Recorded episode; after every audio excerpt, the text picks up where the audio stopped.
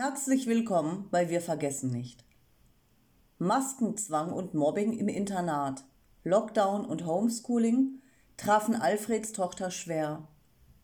Die früher lebensfrohe Jugendliche versuchte, sich das Leben zu nehmen. Alfred 59 Bis 2020 waren wir eine glückliche Familie. Meine Gattin, meine Zwillingskinder, damals beide 16-jährig und ich. Unsere Töchter standen mitten in ihrer Ausbildung in höheren Schulanstalten, wo sie sich wohlfühlten und gute Erfolge hatten. Seit der Grundschulzeit haben beide Mädels eine außerordentliche künstlerische Begabung im Zeichnen. Anita zeichnete wundervolle Bilder von Gebäuden und Gesichtern, Nora in akribischer Sorgfalt Kraftfahrzeuge, speziell Formel 1 und Tuningfahrzeuge. Die Zeichnungen beider Kinder schmücken unser Zuhause und wurden von unseren Besuchern stets bestaunt. Dann begann der Corona-Wahn. Den ersten Lockdown von März bis April 2020, verbunden mit staatlich verordnetem Homeschooling, konnten wir noch relativ gut überstehen. Trotzdem hinterließ die Zeit bei unseren Töchtern bereits negative Spuren. Ich möchte noch erwähnen, dass meine Gattin und ich unsere beiden Kinder von den irren Maßnahmen so gut wie möglich fernhielten. Im Herbst 2020 kam dann die sogenannte nächste Corona-Welle. In der Schule von Anita waren Masken- und Testpflicht an der Tagesordnung. Nora besuchte damals eine höhere Bundeslehranstalt, verbunden mit einem Internat von Sonntag bis Freitag. Was dort passierte, war unvorstellbar.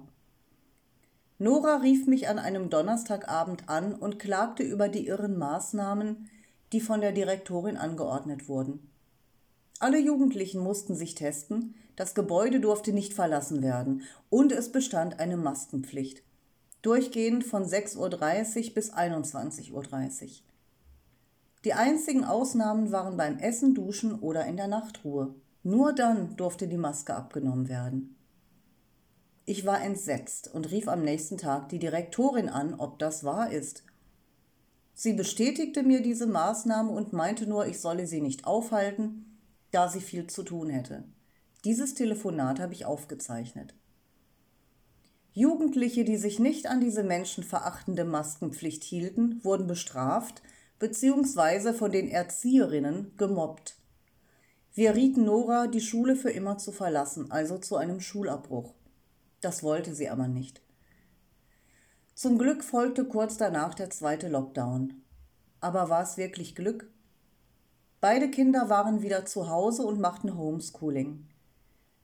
Das Interesse, etwas zu lernen, fiel rapide ab, da die Lehrerinnen und meine Kinder mit dieser Situation nur schwer umgehen konnten. Die Beurteilungen der schulischen Arbeit waren zum Teil ungerechtfertigt und die Motivation meiner Töchter ließ nach. Die Folgen waren negative Zensuren bei Nora. In jeder schrecklichen Nacht, Mitte Januar 2021, nahm ich die leise Stimme von Nora wahr mit Papa, hilf mir, bitte, Papa, hilf mir. Meine Tochter lag am Boden in unserem Wohnbereich und bekam kaum noch Luft. Sie krümmte sich und hatte mehrfache, mit einer Rasierklinge geritzte Verletzungen an den Unterarmen. Meine Frau versorgte sie sofort und ich rief den Notarzt. Unsere Tochter wurde umgehend in eine Klinik gebracht. In ihrem Jugendzimmer fanden wir danach einen Abschiedsbrief und sehr schreckliche Zeichnungen von ihr. Nora verweigerte eine Psychotherapie und wurde nach Tagen aus dem Krankenhaus entlassen. Ich leitete umgehend einen Schulabbruch bei Noras Schule ein. So konnte sie sich ein halbes Jahr lang zu Hause erholen. Danach begann sie eine Lehre im handwerklichen Bereich. Anita war bei diesem schrecklichen Vorfall dabei und fiel danach in eine Art Apathie. Auch sie litt massiv unter den Spannungen, die die gesamte Familie belasteten. Und all das nur aufgrund der absolut menschenverachtenden Maßnahmen.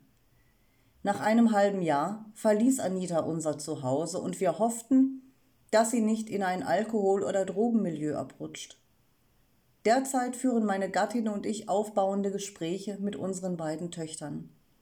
Wir geben ihnen Zukunftsperspektiven, Halt und Motivation für das weitere Leben. Durch unsere gemeinsame Liebe zueinander konnten wir diesem staatlich verordneten Psychoterror gerade noch widerstehen. Das Leid, das durch die Politik verursacht wurde, hinterlässt jedoch deutliche Spuren in unserem gesundheitlichen Befinden. Rückfälle finden leider noch statt. Eine glückliche Familie wurde beinahe auseinandergerissen und wäre fast in einer Tragödie geendet.